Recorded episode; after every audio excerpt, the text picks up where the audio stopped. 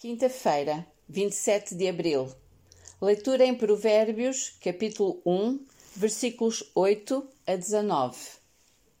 Filho meu, ouve a instrução de teu pai e não deixes a doutrina de tua mãe. Porque diadema de graça serão para a tua cabeça e colares para o teu pescoço. Filho meu, se os pecadores com blandícias te quiserem tentar, não consintas se disserem, vem conosco, espiemos o sangue, espreitemos sem razão os inocentes, traguemo-los vivos como a sepultura e inteiros como os que descem à cova. Acharemos toda a sorte de fazenda preciosa, encheremos as nossas casas de despojos. Lançarás a tua sorte entre nós, teremos todos uma só bolsa.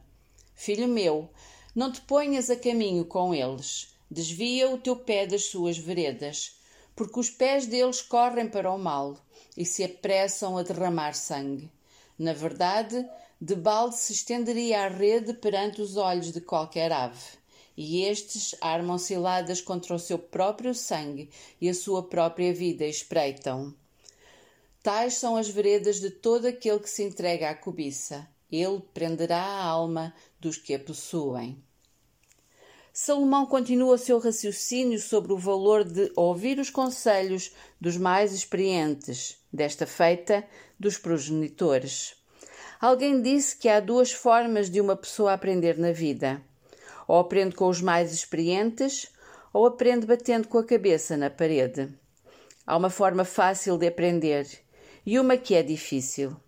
Na minha experiência, ao longo de 40 anos de ministério, tenho encontrado cristãos que preferem aprender da forma mais difícil e dolorosa do que da forma mais fácil.